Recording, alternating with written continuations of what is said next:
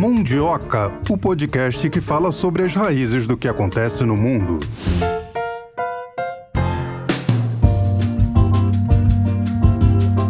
Olá pessoal, olha nós aqui outra vez. Estamos de volta com mais um Mundioca. Tudo bom, Mel? Tudo ótimo. Melhor agora que eu estou na sua companhia e também dos nossos Mundiokers, nossos ouvintes. Já adianto para vocês que o programa de hoje só tem peso pesado, só tem fera aqui para dar entrevista pra gente. E o assunto é o assunto do momento, né? A crise no Oriente Médio. E a gente vai falar do principal inimigo hoje do Estado de Israel. O Hamas, que é partido político que domina a faixa de Gaza, mas também tem um braço armado, e esse braço armado invadiu Israel no último dia 7 e causou essa confusão que a gente está vendo agora. Vale lembrar que a Cisjordânia, que fica do outro lado do Estado de Israel, é comandada pelo Fatah e também é má vista pelos israelenses, mas não está nessa crise como a gente encontra a crise na faixa de Gaza. É, mas o assunto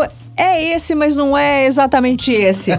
A gente vai falar sobre a nomenclatura. Quem é que chama o Hamas de terrorista? O que é ser o que terrorista? é ser terrorismo? Existe uma definição ampla, homogênea para o que é, universal, diria eu, é, para o que é o, o, terrorismo? Por que, que o Brasil não classifica o Hamas como terrorista? O presidente Lula andou dando uma declaração que também foi alvo de pedrada. Ele disse que não é porque o Hamas cometeu um ato terrorista que Israel tem que matar milhões de inocentes. E a pressão na região só aumenta cada vez mais com a iminente invasão de Israel por terra na faixa de Gaza. Olha, Marcelo Marcelo, por que será que não há consenso sobre o fato do Hamas ser ou não terrorista? E eu trago ainda uma outra questão. Será que colocar essa etiqueta no Hamas, isso faz alguma diferença na resolução desse conflito entre Israel Palestina? Muitas pessoas dizem entre Israel e Hamas. Olha, para render esse assunto, para discutir, para ir na raiz dessa questão, a gente chama hoje dois convidados de muito peso. Bom, fazendo esse preâmbulo, vamos ouvir nosso primeiro convidado do dia. A gente tem o prazer de receber hoje aqui no Mundioca o Coronel Carlos Sinelli, que é um dos maiores especialistas do país no direito internacional humanitário. Ele é coronel de infantaria da Reserva do Exército e também escritor do livro Direito Humanitário Internacional. Seja muito bem-vindo, Coronel, aqui ao Mundioca. Tudo bem? Bem-vindo, Coronel. Tudo bem? Como vão? Marcelo, Melina, muito obrigado aí pelo convite e pela oportunidade. A gente começa essa nossa conversa, Coronel, com a pergunta é o que, que o governo de Israel está fazendo com os palestinos? Fere o direito internacional?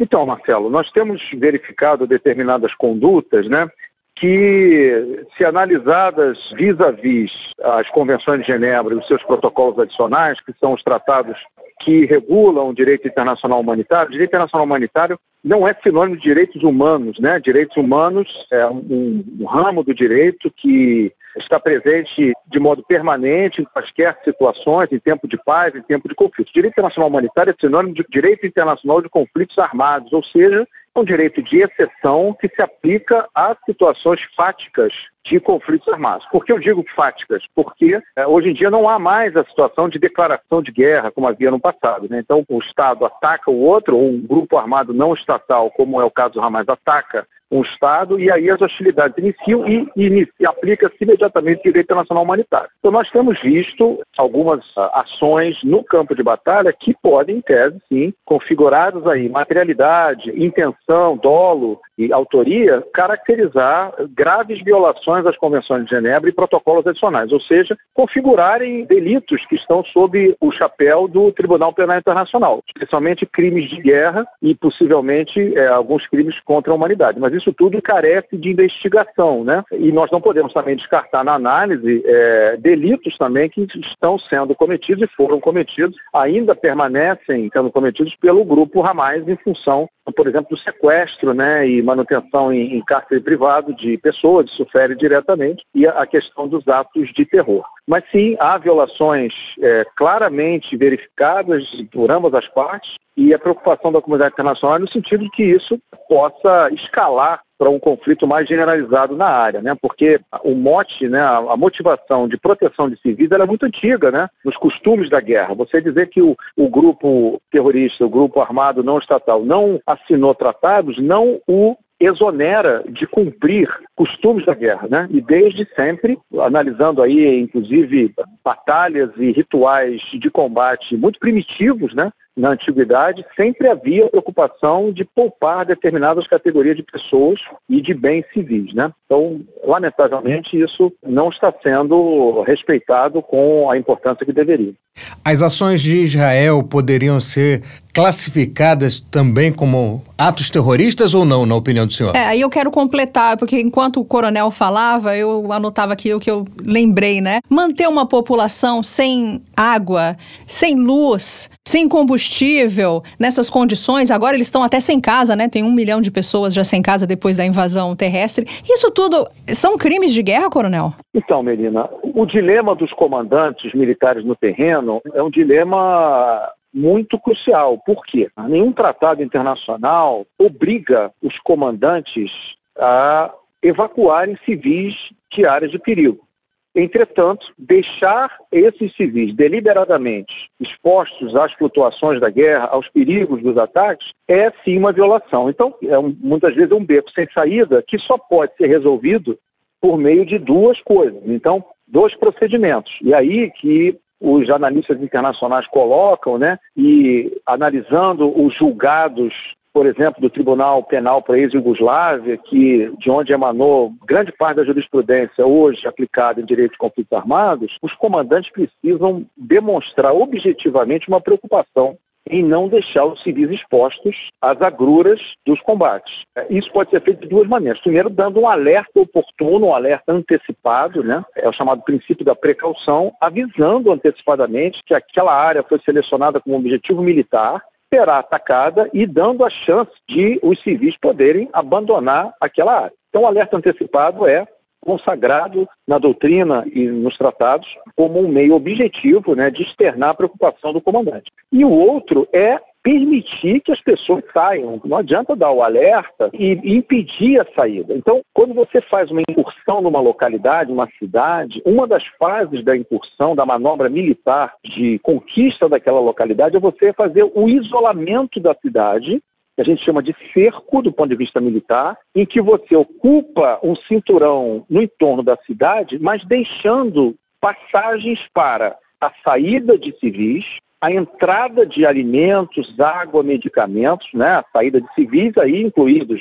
mulheres, principalmente crianças, parturientes, civis que ainda que sejam homens em idade de combate, mas que estão se abstendo do, da, das hostilidades, que são categorizados como civis, essa saída de pessoas e a entrada de suprimentos. Essa é operação de cerco é uma operação legal, legítima e executada pelas doutrinas da maioria dos países. Né? É, quando você veda esses, essas saídas, esses corredores, essas passagens, você transforma o sítio, ou desculpe, o cerco, no sítio que é a situação de sitiar a cidade. Vários exemplos históricos ao longo do direito militar, do direito da história das batalhas, né, como o cerco de Leningrado na Segunda Guerra, que durou três anos. Jerusalém foi sitiada durante muito tempo. Sarajevo foi sitiada durante o conflito dos Balcãs. Enfim, é, você transforma o sítio. E aí sim é um problema, porque o sítio, diferentemente do cerco, pode ser tipificado como um crime de guerra à luz do artigo 8 do Estatuto de Roma. Há um inciso nesse tratado que caracteriza que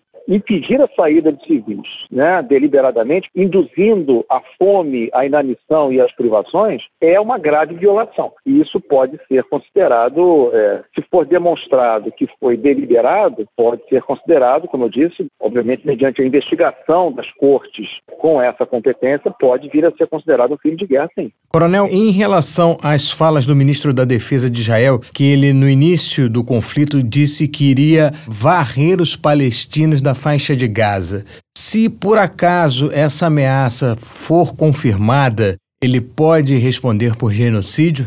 Veja, o crime de genocídio ele também está na esfera do Tribunal Penal Internacional, né, na sua competência. Existe um, um, tratado internacional que regula, proíbe né, o genocídio, mas ele é, desde 1998, está sob a competência material do TPI.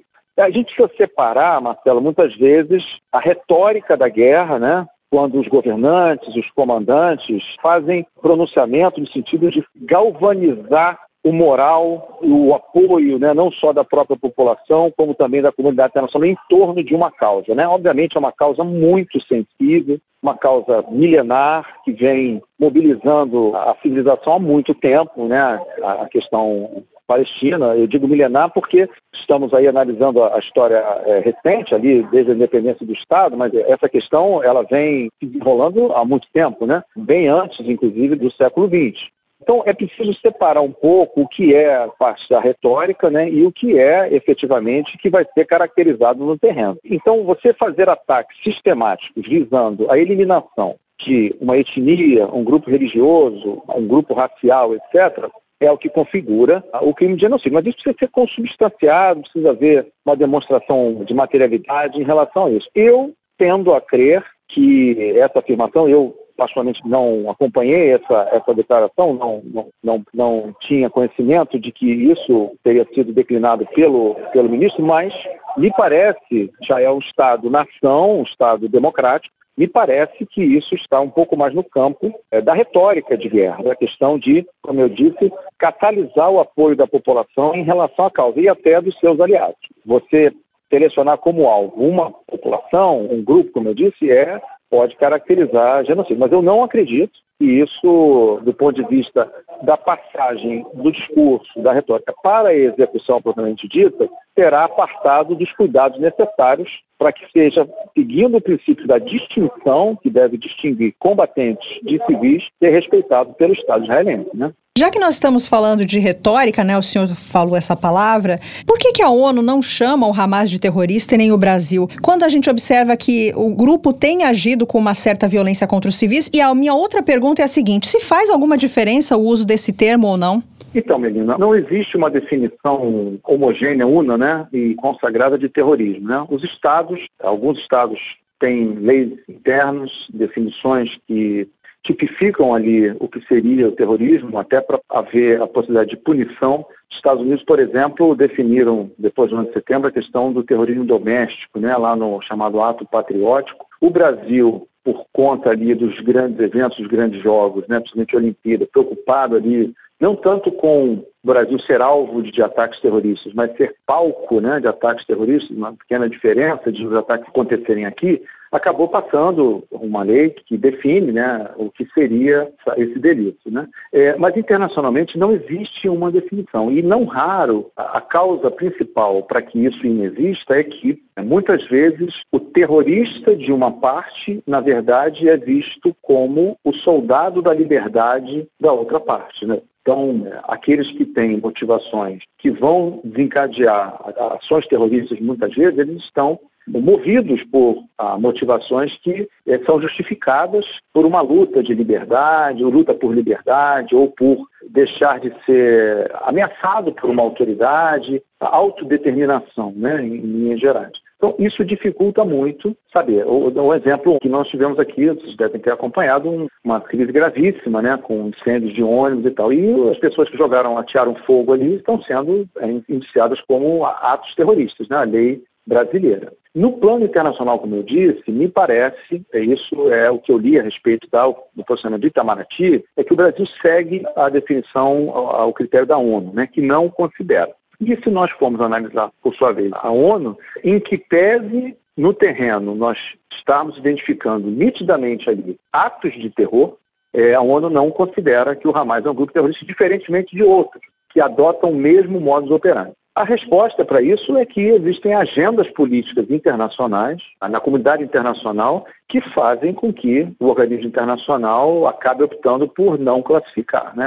Não é o caso aqui aprofundar quais seriam algumas dessas agendas, porque isso até foge um pouco do escopo do direito internacional humanitário, mas certamente é por conta de agendas políticas que, que impedem, que iriam acabar constrangendo, de certa forma, a classificar como isso. E você perguntou se faz diferença. Faz, porque, por exemplo, para o direito internacional humanitário, os atos de terror são caracterizados como graves violações, desde 1977, desde o Protocolo Nacional número 1. A gente não precisa nem vir o Estatuto de Roma, né? Então, você classificar como atos de terror um grupo desse, o que acontece com o combatente que de outra forma seria um combatente legítimo se agisse respeitando leis e costumes da guerra, o que acontece com ele? Ele, ao ser preso, ele se transforma num prisioneiro de guerra, porém sem a imunidade à persecução penal. Ele não tem a imunidade do combatente, ele não recebe o status de combatente e ele poderá e será julgado de acordo com as leis daquele país por delitos que eventualmente tenha cometido. Né? Então, classificar como terrorista vai trazer um, digamos, um label, né, uma etiqueta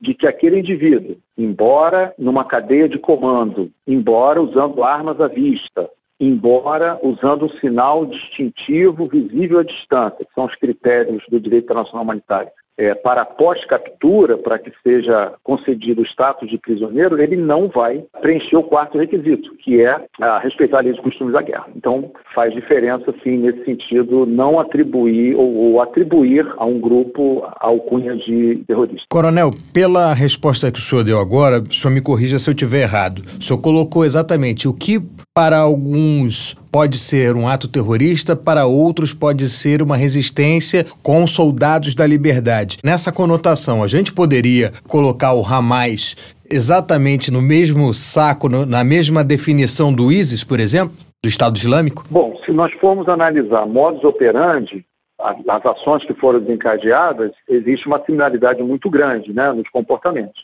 mas, obviamente, que as motivações são distintas. Mais uma vez, é, existem aí outras considerações a esse respeito, que não estão aí no escopo do direito humanitário, mas, assim, é, analisando a configuração dos grupos, né?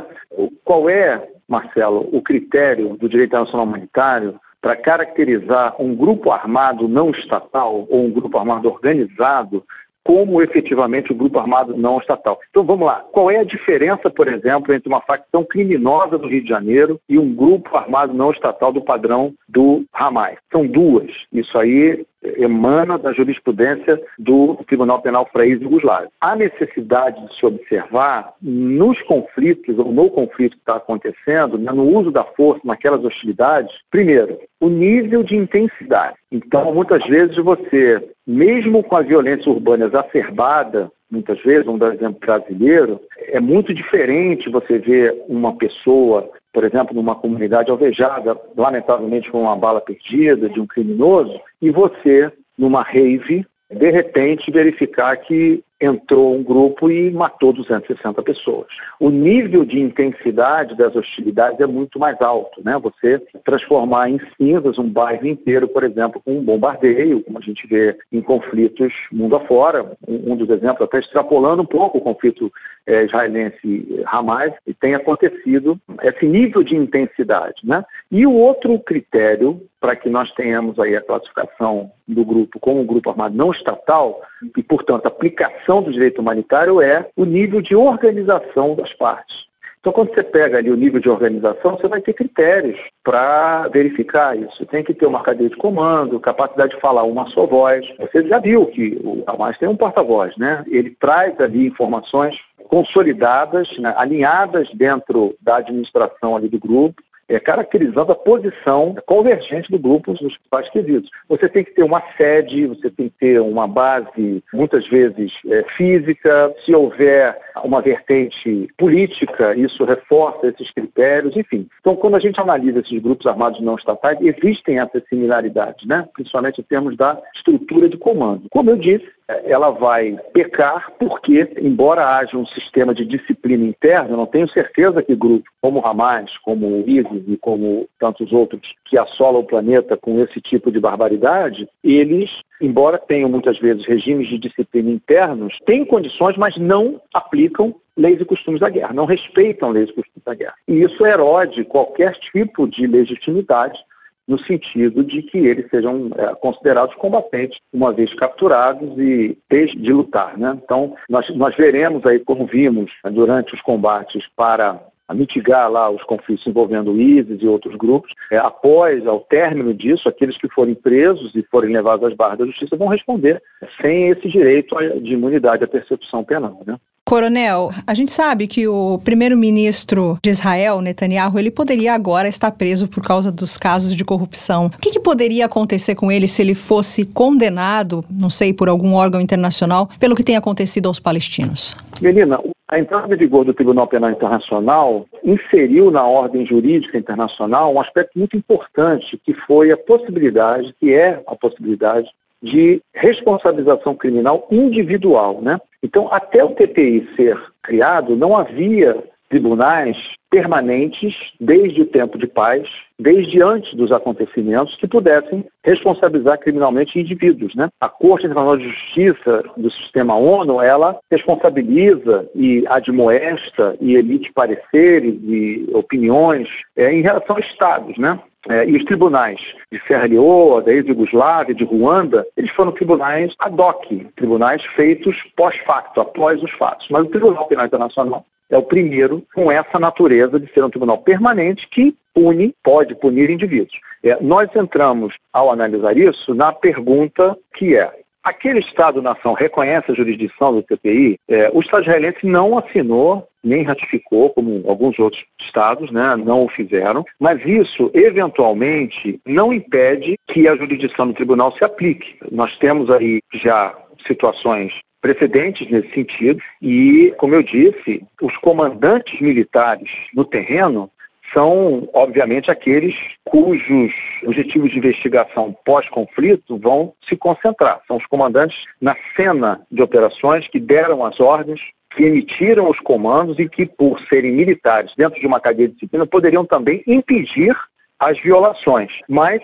à luz do artigo 25 do Estatuto de Roma, algumas autoridades, que não apenas os comandantes militares, podem ser responsabilizados por é, eventuais violações que venham a ser caracterizadas. Então, em tese, tudo em tese, pendentes a investigações necessárias, o Tribunal Penal Internacional teria a possibilidade de, após investigação, emitir aí uma ordem internacional de prisão ou um alerta para que houvesse aí investigações mais aprofundadas em relação à conduta do Estado israelense. Como eu disse, as fontes do direito internacional não são apenas os tratados, né? Nós temos princípios gerais do direito, usos e costumes, doutrina, jurisprudência, e o TPI, nas suas investigações, se vale dos fundamentos do direito internacional humanitário, inclusive o direito internacional humanitário consuetudinário, costumeiro, né? Ao analisar essas violações. Então, assim, em tese, nós podemos dizer que haveria possibilidade de responsabilização, mas isso tudo pendentes aí às investigações correspondentes, né? Eu gostaria de saber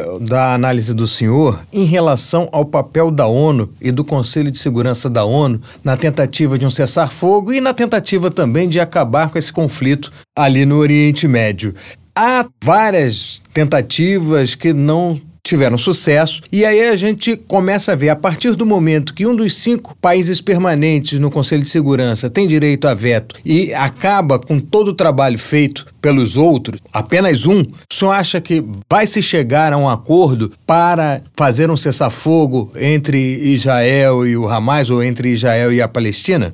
Marcelo, como eu disse, nós, quando analisamos a ordem jurídica internacional, né, a complexidade que se estabelece é muito grande. Né? No passado, se dizia eh, da anarquia do sistema internacional, né, um sistema anárquico que é movido por interesses é movido pelo poder. A Carta da ONU, de certa forma, atenuou isso, fazendo com que a guerra, o uso da guerra, o recurso ao conflito armado, o uso da força fosse banido, eh, exceto em situações de, de autodefesa ou mediante uma resolução do Conselho de Segurança da ONU. Né? Temos visto aí descumprimento disso, mas isso só reforça a questão da complexidade do sistema internacional. No caso da ONU, esse é até um pleito brasileiro, né, justificando aí, até com esse caso concreto agora, da, da tentativa de resolução que foi votada pelo Brasil semana passada e, e, foi, embora tenha obtido ali 12 votos favoráveis, duas abstenções é, e um veto foi de um dos P5, né, dos cinco membros permanentes foram os Estados Unidos. Então, é muito difícil, nesse momento, nós projetarmos algo que possa ser, do ponto de vista jurídico internacional, concretizado, né, construído uma vez que, por exemplo, os Estados Unidos já manifestaram, isso foi uma declaração é, dada pelo presidente do Estado norte-americano, de que o apoio será incondicional e como nunca antes aconteceu. Isso está se materializando agora, né? já é o segundo porta-aviões nuclear que se desloca para lá, até como um meio de dissuasão para que o conflito não transborde e não escale para o restante do Oriente Médio. Então, eu, embora seja uma pessoa muito otimista, né, nesse sentido de ter fé nas instituições supranacionais e na tradição uh, idealista da evolução do processo civilizatório, que nós avançamos muito, né? Está aí o TPI para mostrar isso. Quem, quem diria que lá nos primórdios do século XX, ainda na Primeira Guerra Mundial, quando se tentou eh, pela primeira vez responsabilizar um general ainda na época prussiano, é, se passou ao largo quem diria que nós conseguiríamos isso chegar a uma construção é, tão complexa e tão importante como o TPI? Então, embora seja uma pessoa muito otimista, mas eu tendo a crer que é, não haverá nesse momento uma possibilidade de algo é, no sentido de uma resolução. É, é até semana passada eu estava conversando com outro, um outro analista a respeito de corredores humanitários. Né? Você veja, é uma medida, como eu disse, que não só mitiga sofrimento, mas como também legitima internacionalmente a conduta no campo de batalha daquele que está aplicando a força. Né? A abertura de corredores vai permitir. Qual é a dificuldade para a tropa? Né? A dificuldade é você controlar. Vai entrar só realmente água e comida ou vai passar munição né, para o Hamas? Não tem jeito. Isso é, só se resolve com boots on the ground, só com tropa de infantaria fazendo postos de bloqueio e checando. É um ônus dos comandantes que carregam o peso da responsabilidade da conduta das tropas no campo de batalha. É, não, é, não é admissível né, que um Estado-nação, não vou citar apenas Israel, mas qualquer Estado-nação que tenha exércitos nacionais que preconize uh, valores uh, tais como liberdade, dignidade, respeito às diferenças, permita né, que os seus soldados se nivelem a bárbaros sanguinários nas piores coisas. Isso vale para qualquer Estado-nação. Então, embora otimista, eu tendo a crer que nesse momento, é, por força da configuração atual do sistema ONU, do, principalmente do Conselho de Segurança, essas tentativas elas não avancem. Cabe a nós, comunidade internacional, é, hoje o secretário, inclusive o secretário-geral da ONU, se manifestou um pouco mais duramente nesse sentido e foi prontamente rechaçado pelo embaixador israelense na ONU, né? Quando ele supostamente teria caracterizado ali o Hamas, teria, no entendimento do embaixador, teria legitimado as ações do Hamas lá no dia 7. Então eu tendo a crer que a gente não avance nisso, mas é preciso que a comunidade internacional continue exortando as partes, não apenas Israel, mas também o Hamas, a mitigarem o sofrimento daqueles que não participam das hostilidades e que fazem isso de modo voluntário. Coronel, a gente está chegando no fim da nossa entrevista. Gostaria de falar sobre o seu livro. Nós temos aqui na redação pessoas que leram seu livro, que são fãs do senhor. Como é que a gente pode conseguir o seu livro? Onde é que ele está à venda? Gostaria que o senhor desse alguns detalhes aqui. Olha, menina, eu primeiramente agradeço a oportunidade de você mencionar. Essa obra ela foi fruto de um estudo aprofundado na época que eu ainda era instrutor da Escola de Comando do Estado do Nordeste. Eu fiz o meu mestrado em Direito Internacional Humanitário na questão da legitimidade do comandante no uso da força por meio do respeito ao direito internacional humanitário. E à época eu sentia a necessidade de fazer uma revisão filosófica e sociológica da guerra, na primeira parte do livro, caminhando ao longo da trajetória do texto para algo mais utilitário militar, porque eu sou um soldado, o meu olhar sobre o uso da força é um olhar militar e eu procurei, eh, de certa forma, traduzir isso para os meus colegas. Né? O livro trata essencialmente de conflitos armados de terceira geração, eu dei ênfase a conflitos de terceira geração no sentido de exércitos nacionais, forças armadas de Estado-nação contra forças armadas de Estado-nação, direito internacional humanitário classifica isso como conflito armado internacional, né, quer dizer, um Estado contra outro Estado, e agora, no início do conflito russo-ucraniano, como nós não víamos um conflito com tamanha intensidade, ainda mais na Europa, desde a Segunda Guerra Mundial, ele voltou. Eu tenho recebido aí algumas considerações de colegas e amigos, ele voltou novamente à baila, né? No sentido de que ele trata com uma visão utilitarista do direito humanitário, que considera o realismo das guerras, muito possivelmente a inevitabilidade das guerras ao longo da história, né? Ao longo de 2.400 anos de história da humanidade, nós tivemos aí 15 anos de guerra para cada ano de paz. Então é uma proporção bastante significativa para chegarmos à conclusão de que, lamentavelmente, eu preciso dizer, a realidade da evolução do processo civilizatório humano é a guerra e não a paz. Então precisamos estar preparados para isso. O livro tenta contribuir para isso, mostrando aos soldados que ser soldado é muito difícil. Você pegar um fuzil e sair por aí fazendo, cometendo barbaridades é relativamente simples, basta você puxar o gatilho. Mas você ter preocupação com a dignidade da pessoa humana, você seguir princípios éticos, né? o Brasil que assinou todos os tratados de direito internacional humanitário, você é um agente do Estado vinculado a esses tratados, isso é muito difícil. Dá trabalho, precisa treinar, o direito humanitário serve como, inclusive, um alentador pós-conflito. Né? Eu digo que o soldado, o combatente que abate um inimigo, ele precisa conviver o resto da vida com o fato de ter tirado a vida de outro ser humano, né? que é, na nossa consciência moral, repulsivo desde a nossa origem. Então, o direito internacional humanitário ajuda a legitimar não só o uso da força no terreno, mas também para que o combatente entenda que ele está fazendo aquilo dentro de um marco legal que o seu Estado-nação reconheceu como importante. Muito obrigado. O livro é publicado pela editora Juruá, a editora paranaense, está na segunda edição. O coronel Carlos Sinelli, que é um dos maiores especialistas aqui do Brasil no direito internacional humanitário, coronel de infantaria da reserva do Exército e escritor. Muito obrigada, gostei muito dessa entrevista. Eu e o Marcelo, a gente espera que o senhor possa voltar aqui outras vezes, né, Marcelo? E que o senhor seja muito mais otimista do que o senhor foi hoje com a gente, né?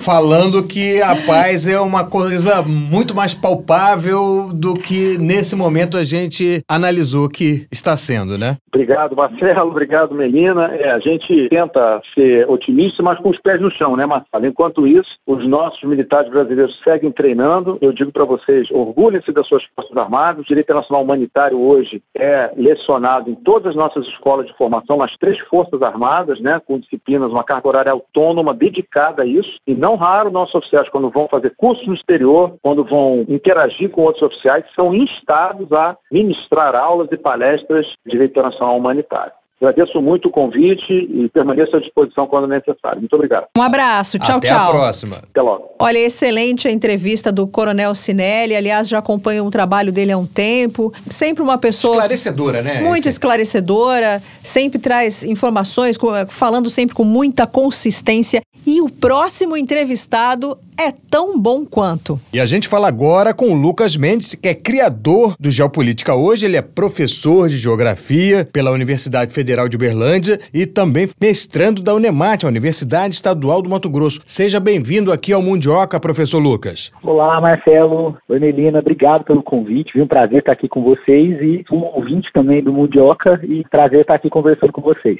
Olha, quando eu soube que ele era ouvinte do Mundioca, eu fiquei toda cheia, porque eu sou fã do trabalho do professor Lucas Mendes nas redes sociais. Eu pego algumas pautas no Geopolítica hoje e trago aqui para o Mundioca. Muito bom o seu trabalho. O que só aumenta o nosso trabalho aqui, né? É, só aumenta. A nossa audiência é mais do que muito qualificada, é sensacional a nossa audiência. Eu sempre digo que nossos entrevistados aqui, eles são escolhidos a dedo. Então eu vou começar, vamos para a primeira pergunta para o professor Lucas. Professor, por que, que a ONU não classifica o Hamas como terrorista e o que, que é necessário para um grupo ser classificado como terrorista? É uma, um conceito universal esse? Melina, essa é uma questão interessante porque, na verdade, justamente não existe um conceito universal e amplamente aceito dentro, nem dentro das Nações Unidas exatamente, do que é terrorismo. Apesar da ONU ela ter ali os seus comitês, né, tem o comitê de o conselho, né, de segurança, é, tem um comitê antiterrorismo onde isso é debatido também, onde esse tipo de conceito é levantado, é organizado, mas isso não tem exatamente um conceito claro, é, nem dentro, como eu estava falando, das Nações Unidas, muito menos no mundo acadêmico, né? É, você tem uma diversidade de legislações em vários países que vão classificar terrorismo de várias formas diferentes. O Brasil, né, tem a sua lei de 2016 antiterrorismo terrorismo, mas então assim a ONU ela tem, né, a sua classificação ali que seria terrorismo, inclusive via esse comitê do Conselho de Segurança, mas essa classificação ela é bastante vaga, ampla, né, e ao mesmo tempo ela não enquadra todos os grupos políticos que de repente estão realizando atos que poderiam ser enquadrados como terrorismo. Isso acontece por conta de discordâncias dentro do próprio Conselho, né? Tem a ver com o funcionamento do Conselho de Segurança da ONU. Para que a ONU classificasse o Hamas, por exemplo, como um grupo terrorista, esse debate necessitaria passar pelo Conselho de Segurança, ter a aprovação dos seus membros. A gente sabe que existem discordâncias hoje, já, de, na verdade, de algum tempo, insolúveis dentro do Conselho de Segurança, e a própria questão do poder de veto, né, dificulta esse tipo de classificação do Hamas. É importante a gente lembrar também que o Hamas ele é um partido político palestino também, né, que tem um setor administrativo separado das brigadas armadas, né, tem duas brigadas armadas. Então existe toda uma discussão sobre a classificação. Isso não foi aceito, né, no Conselho de Segurança da ONU por todos os membros ali, pelos membros plenos principalmente, né, essa classificação do Hamas. E é por isso, por exemplo, que o Brasil mesmo não classifica o Hamas também como um grupo terrorista, né? O chanceler brasileiro Mauro Vieira falou sobre isso recentemente e ele disse, né, que questionado sobre a possibilidade de pleitear a possibilidade do Hamas ser taxado como um grupo terrorista, ele disse, olha, para o Brasil seria um desgaste desnecessário, em vão, porque isso seria vetado, isso não passaria pelo próprio funcionamento do Conselho de Segurança, isso não iria para frente. Então tem bastante a ver com isso, né? Com o fato de alguns membros ali que estão no Conselho de Segurança não concordarem com essa classificação. Mas isso daí faria alguma diferença, essa classificação de organização terrorista ou não, numa possível mediação desse conflito? É, do ponto de vista ali da guerra, do conflito, certamente não faria diferença, né? Mas acho que faria diferença em outros sentidos, né? A própria questão de como isso poderia chegar à, à mídia aos meios de comunicação, né, a possibilidade do Hamas agora formalmente, através do órgão chancelado para isso, ser taxado como um grupo terrorista, bem como outros são, né, Al-Qaeda, Estado Islâmico, é, enfim, tem outros grupos que estão ali sendo é, amplamente aceitos como terroristas por todos os membros ali, né, é, sobretudo os membros é, permanentes do Conselho de Segurança da ONU. O Hamas, ele ser taxado como um grupo terrorista, certamente seria golpe, né, grande do ponto de vista da legitimidade do grupo, né, porque apesar de em alguns países, como no Brasil, a opinião pública, é, pelo que a gente tem percebido, né, observa o Hamas já com esse olhar, né, pelo menos boa parte da sociedade brasileira, talvez em outros lugares não seja assim, né, no mundo árabe, por exemplo, você pode ter outras visões, né, sobre o Hamas. A gente viu agora recente o Erdogan da Turquia dizendo que não considera o Hamas um grupo terrorista. Enfim, isso varia bastante. Agora, é, eu acredito que do ponto de vista internacional, sim, né, teria um peso por conta dessa questão midiática e também por conta do tipo né, de negociação que isso poderia gerar. Né? Um grupo terrorista amplamente reconhecido assim pelo Conselho de Segurança da ONU, teria muito mais legitimidade, no caso de Israel, teria muito mais legitimidade para realizar ações ofensivas, ações de, né, de mais violência, na medida que esse grupo é assim aceito, né? Isso a comunidade internacional ali daria mais respaldo. Professor, eu estou lendo aqui uma declaração do presidente Lula que eu gostaria que você comentasse. Ele disse assim: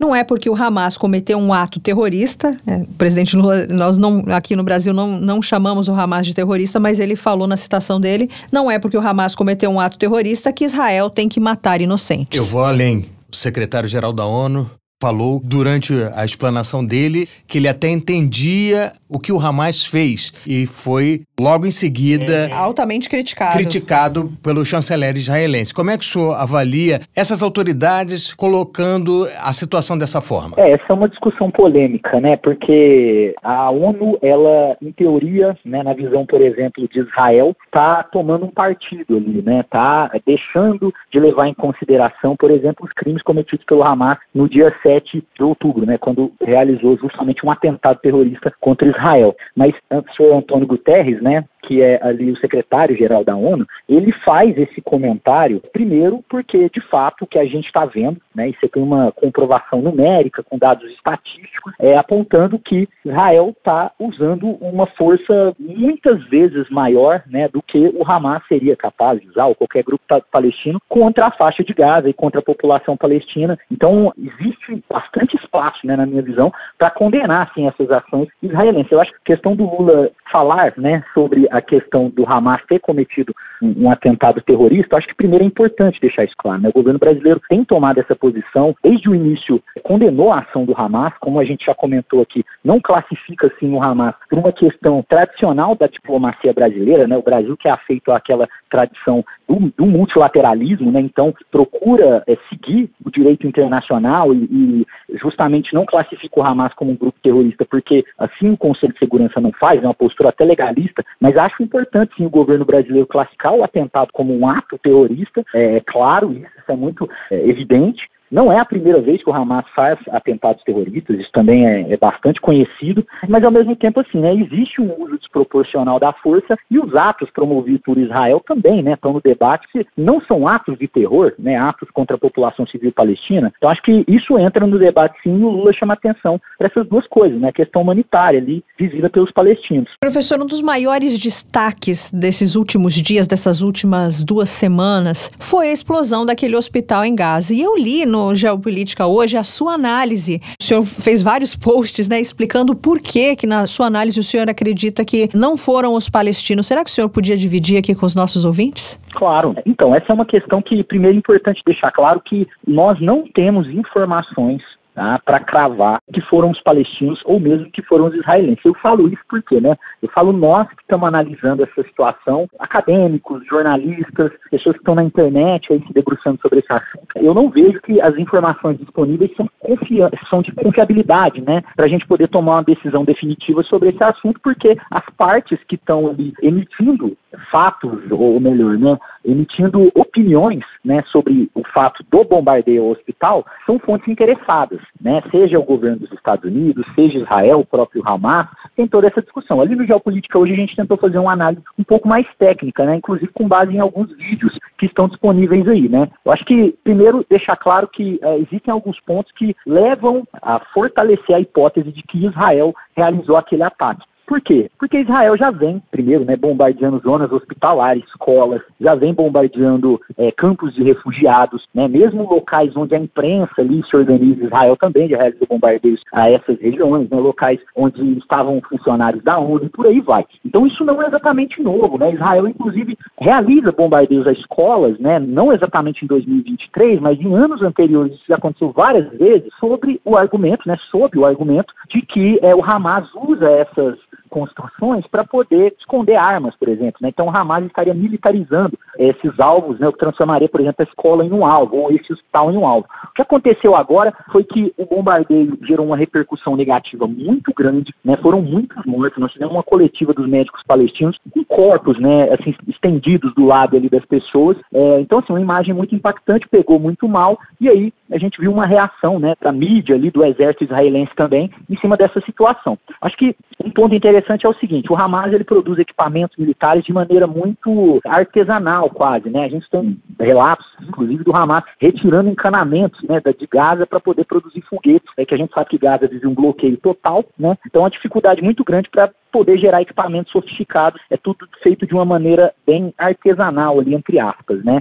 É, eu não acredito que apenas um foguete palestino desviado, para começar, né, geraria um, aquele impacto, né, aquela explosão. Nós temos um vídeo que mostra o momento do impacto, o som, né, e a proporção da explosão. Eles apontam que provavelmente aquilo lá foi um míssil israelense, pelo que a gente viu depois nas imagens, no estacionamento, ali, a estrutura hospitalar. Então tem essa questão de, primeiro, bombardeio já, já nessas, nessas regiões, nessas zonas, já vem ocorrendo. Ocorreram, inclusive, outros, né, depois, nas zonas hospitalares, depois desse bombardeio tão polêmico, né, a própria questão de que a direção do hospital avisou, deu entrevista, o hospital que é administrado pela igreja anglicana, o padre anglicano ali, um arcebispo anglicano, deu uma entrevista dizendo também que foi avisado diversas vezes que o hospital deveria ser evacuado né, sob o risco de bombardeio. Então, a própria direção do hospital confirma que Israel ligou avisando que poderia bombardear. Né? Então, você tem uma série de evidências que vão apontando para isso, desde visuais, né, como no vídeo que a gente publicou lá, até questões relacionadas ao tipo de equipamento, questões relacionadas à, à direção do hospital, né, que não é exatamente palestina, né, é independente né, do governo palestino. Então, são vários indícios que apontam para isso, né, apesar de, por exemplo, né, a CNN ter realizado ali uma análise forense e dizer que não, né, que foi um foguete palestino. A BBC, por exemplo, no primeiro momento, sob o escrutínio né, dos repórteres ali, dos analistas da BBC, no primeiro momento disse que seria um ataque de fato israelense. Depois, né, ficou ali meio em cima do muro. Então, existe, como eu disse no início, né, muitas partes interessadas. A gente sabe que a mídia americana ela é bastante pró-Israel, né? Mas eu acho que juntando as peças ali, essa questão do tipo de armamento, a questão é, do que foi falado, né? E os eventos precedentes apontam que para Israel como principal suspeito. O Geopolítica hoje, professor, é um gigante com mais de 300 mil seguidores no Instagram e vocês, teoricamente, não são jornalistas. A pergunta é como é que vocês selecionam essas notícias? É uma responsabilidade muito grande, não? Sim, sem dúvida. É uma responsabilidade muito grande e cada vez mais assim a gente toma consciência disso, né? Dessa responsabilidade que é estar nas redes sociais, estar gerando conteúdo, estar fazendo o trabalho que a gente faz. Apesar de ser de fato uma responsabilidade muito grande, realmente, né? Eu não tenho formação em jornalismo, eu sou professor, né? Formado em geografia, mas eu sou uma pessoa que gera o conteúdo sobre um tema que eu estudo, né? Eu e meu amigo professor Daniel, que tocamos ali o Geopolítica hoje, a gente gera conteúdo sobre o que nós estudamos, né? Regularmente, o Daniel também é mestre, né? Formado já é, em História e terminou o mestrado dele na área também da geopolítica, envolvendo China, enfim. Então, acho que, apesar de ser uma responsabilidade, é importante isso, né? De que nós estamos gerando conteúdo sobre temas que nós lemos, né? Indicamos bibliografias também, nós temos ali, enfim, materiais, né? Que a gente disponibiliza isso tudo tem a ver com a nossa carreira, né, com o que a gente se preparou para fazer. Eu gosto de geopolítica desde a minha graduação, né, lá pesquisa, lá no início lá com orientadora, né, e enfim, bolsista, congresso, toda essa dinâmica, né, do mundo acadêmico. E o geopolítica hoje ele surgiu como uma espécie de externalidade sobre isso, né? Eu sempre gostei muito de falar sobre o tema, mas muitos dos meus amigos acho que ficavam até chateados, sabe? Tanto que às vezes eu trazia esse tema e o pessoal, nossa, lá vem o chato de novo, né? Falando desse assunto. Então eu falei, pô, vou criar um, um, trabalho na internet onde eu possa falar sobre isso. E a coisa foi acontecendo naturalmente. A gente chegou aí, quase 330 mil seguidores aí que a gente está hoje. é um prazer enorme estar tá aí gerando esse trabalho, apesar né, de ser realmente bastante de muita responsabilidade. Olha, pode ficar tranquilo que aqui os ouvintes do Mundioca não vão te achar chato, porque a gente adora esse assunto aqui. Eu conversava mais cedo com o professor Lucas, ele me disse que a guerra híbrida é o tema do mestrado dele. Então é um ótimo momento né? Tem muito material para você estudar, né, professor? Bastante, bastante. Eu acho que não só a guerra agora, né, Israel-Palestina ali entre é, no Oriente Médio que tá, a gente está vendo agora, mas a própria guerra da Ucrânia, né, ela tem gerado muito material nesse sentido, né?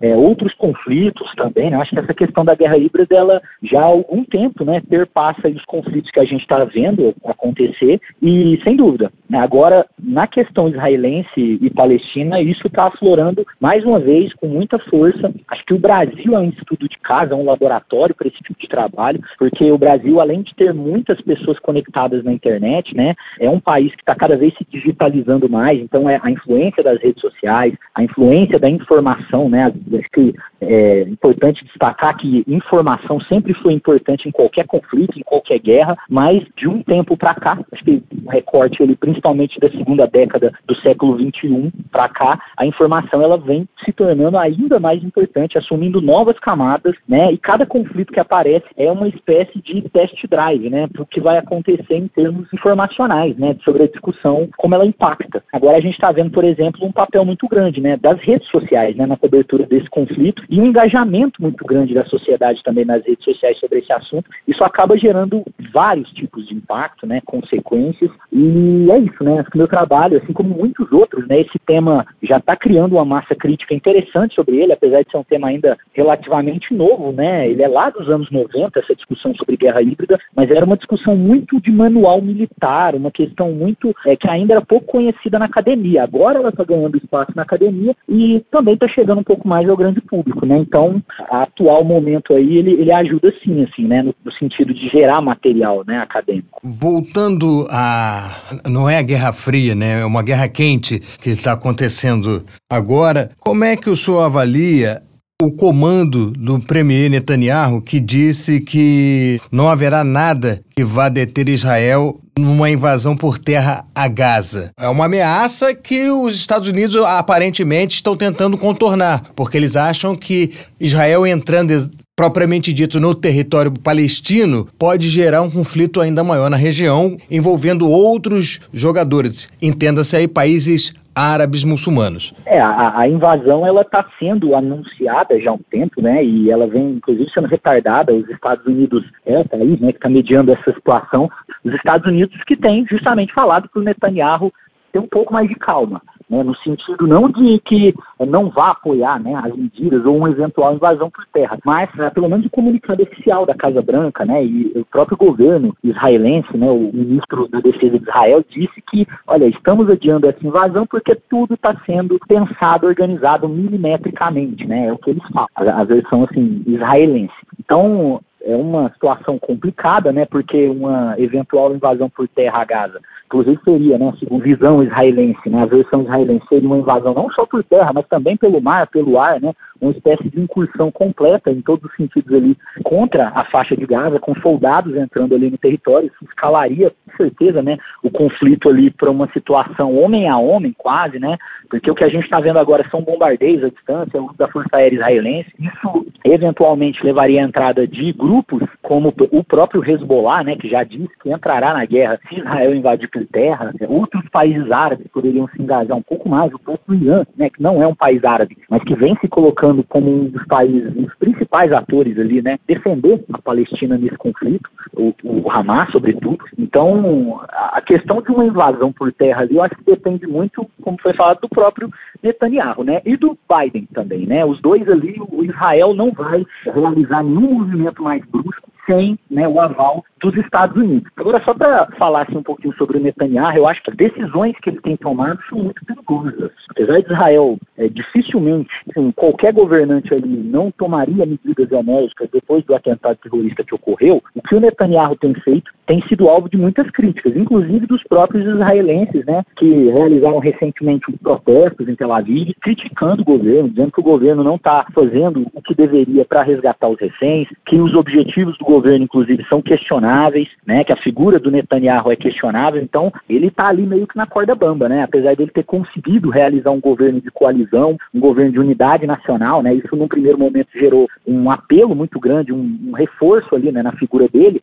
mas por outro lado as críticas não deixam de existir. Ele já é uma figura desgastada. Que outras informações aí, inclusive, já circulam na sociedade israelense. Né? O Netanyahu foi avisado sobre esse ataque pelo ministro da inteligência do Egito. Isso foi falado pelo Egito, foi confirmado pelos Estados Unidos, né, que de fato ele foi avisado, né, sobre esse eventual ataque, movimentações atípicas do Hamas na fronteira de Gaza. Então a batata dele está assando ali. Eu não acho que ele está numa posição segura, apesar de no momento, claro, né, Israel está em guerra, uh, ele ainda está ali, né, numa situação por hora confortável. Mas acho que no médio e longo prazo ali a tendência é ele ser sim avaliado com uma certa dureza sobre o que está sendo feito agora. Eu vou corrigir a informação que eu dei para vocês. Estou lendo aqui uma notícia do jornal o Globo. O Exército de Israel entrou em Gaza por terra para operações pontuais, mas ainda não fez a não operação. Invadiu não invadiu, mas entrou já. Então vamos para a próxima pergunta. Professor, por que, que, na sua opinião, a igreja evangélica no Brasil está, não sei se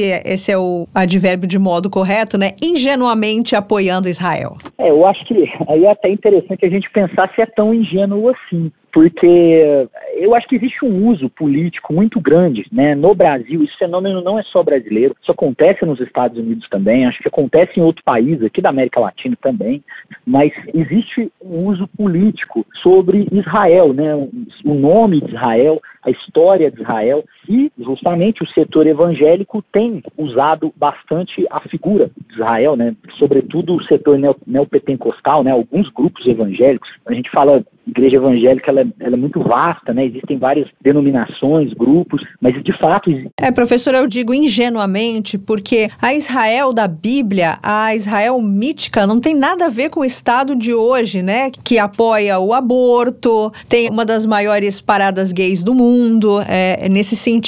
Exatamente. Não, sem dúvidas. Assim, eu acho que é o seguinte: a igreja está usando isso, né? As igrejas acabam usando isso como uma ferramenta política mesmo. Existe um uso do Israel bíblico, né? Daquele Israel que está narrado na Bíblia. Isso tem a ver com, enfim, a nossa a maioria dos brasileiros é cristão, né? Então é, Israel participa né, da religião de muitos brasileiros, está ali na Bíblia, é conhecido né, o território de Israel, as histórias que se passaram ali, e isso dá uma legitimidade muito grande para determinados atores, determinados grupos políticos aqui no Brasil é, usarem Israel para poder é, atingir os seus objetivos. Né? Ao mesmo tempo que você tem um apoio a Israel, você tem o uso né, dessa figura, dessa imagem bíblica, que, como você disse, né, Melina, não corresponde ao que Israel é hoje. Né? Israel é um estado que é bastante progressista, né? sobretudo quando a gente compara com o Brasil. O Brasil é um país muito mais conservador do que Israel em vários sentidos. Né? A própria questão do aborto, né? Israel uma, uma legislação muito flexível sobre o aborto, questão da liberalização da maconha, né? do casamento LGBT, parada gay. Então, existe uma confusão, de fato, né? É, e talvez eu acho que por isso que você disse ingenuamente, né? Porque, de fato, existe essa confusão. Mas eu acho que ela é uma confusão, assim, que ela não é desconhecida. Muitas vezes as pessoas sabem, né? Que não é exatamente a mesma coisa, mas existe um uso político proposital para que muitas pessoas se arrebanhem ali, né? Muitas vezes são pastores, né? Pastores, padres, esse uso mesmo da questão religiosa. Inclusive existem autores, né, que debatem essa questão do voto de cajado, né? Essa questão de, da influência política das igrejas, né, na, na política. Eu acho que Israel é um dos pontos fortes aí por conta dessa, dessa questão da Bíblia, né, que está aí no nosso imaginário brasileiro, faz parte da nossa cultura. Mas de fato é um país que é muito diferente do que a maioria dos brasileiros ou de alguns setores do Brasil imagina. Tá certo. A gente conversou com o professor Lucas Mendes, geógrafo pela Universidade Federal de Uberlândia e mestrando na Unemat. Olha, foi um prazer. Criador do Geopolítica Hoje, não poderia Exatamente. deixar de falar sobre o Geopolítica Hoje, que eu leio todos os dias. Eu acordo, já entro no Instagram para ler o Geopolítica Hoje. 330 mil seguidores no Instagram. Parabéns, professor. Obrigado pela sua participação aqui conosco no Mundioca. Pessoal, obrigado. Foi um prazer enorme, né? Como eu falei, foi um ouvinte também do trabalho de vocês. Gosto demais. E, assim, estou à disposição para conversar sobre geopolítica com quem quiser. Nos sigam lá no nosso Instagram também. E é isso aí. Tchau, tchau. É interessante, né, que o Mundioca sempre traz pessoas com visões diferentes, com formações diferentes, para que o Mundioca, para que o nosso ouvinte possa fazer o seu julgamento, que ele possa fazer a sua análise, né? Além de ser o podcast que vai na raiz daquilo que acontece no mundo, porque nós nos orgulhamos de não sermos superficiais, o Mundioca também te ensina a fazer uma análise geopolítica. Não está aqui para dizer o que é o que para ninguém. A gente coloca as posições, coloca as visões e cada um tira a sua opinião. Rapaz, isso é jornalismo. É. Não sei se costumava você- ser, né? Não sei se você lembra da sua. Faz tempo aí que você esteve Costumava na ser, faculdade. costumava ser. Eu também, mas a gente continua aí, né? Depois desse assunto pesado sobre terrorismo, o que é, o que não é, vamos agora, Vamos relaxar. vamos relaxar. Vem aí o Mundo Bizarro. Mundo Bizarro. Marcelo, você já deve ter feito, você, repórter como eu, muitos anos aqui nas ruas do Rio de Janeiro, já deve ter feito matérias no BAC com os cachorros, os batalhão de ação com cães. Com certeza. E você que acha que gosta de animais como eu, deve ter achado Quase uma gracinha. Querendo levar um desses pra casa no final da reportagem, com certeza. Eles são inteligentes, eles são bonitinhos, eles são policiais. Sim. Agora, é, o Mundo Bizarro de hoje vai falar de outro tipo de polícia. Esse aí você não vai adivinhar. A polícia de Chongqing, no sudoeste da China, está adicionando novos membros à sua equipe. Seis esquilos vermelhos. Como é que é? Seis esquilos. Esquilos? Esquilos? É, pensou aquele ratinho, né? Assim, no, baixinho, com o rabinho. Prossiga. O time de roedores está sendo treinado pelos agentes policiais para dividir trabalho com cães farejadores na busca por drogas em locais pequenos e de difícil acesso. Em um vídeo divulgado pelo jornal chinês People's Daily, os animais são vistos em uma sequência. Marcelo, aqui tá. O pessoal aqui. Pena que não tem vídeo eu, aqui. Eu tô imaginando o esquilo. Tá rindo muito? O esquilo entrando num cano, tendo droga, ele dá uma aspirada mais forte, cai duro. Oh, não, eles são treinados, eles não vão usar droga. Esquilo doidão aqui, eu tava Desculpa- imaginando aqui. Desculpa, Mundiokers, isso aqui é criança velha.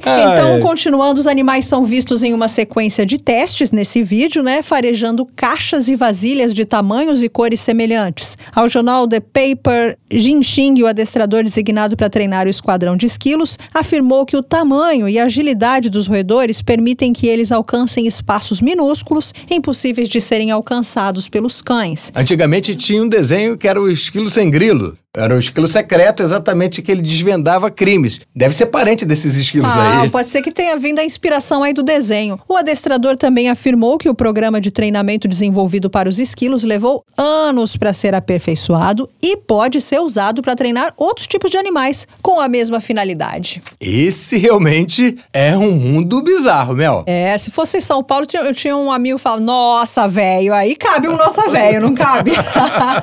e esse foi o nosso Mundo Bizarro de hoje. Mundo Bizarro.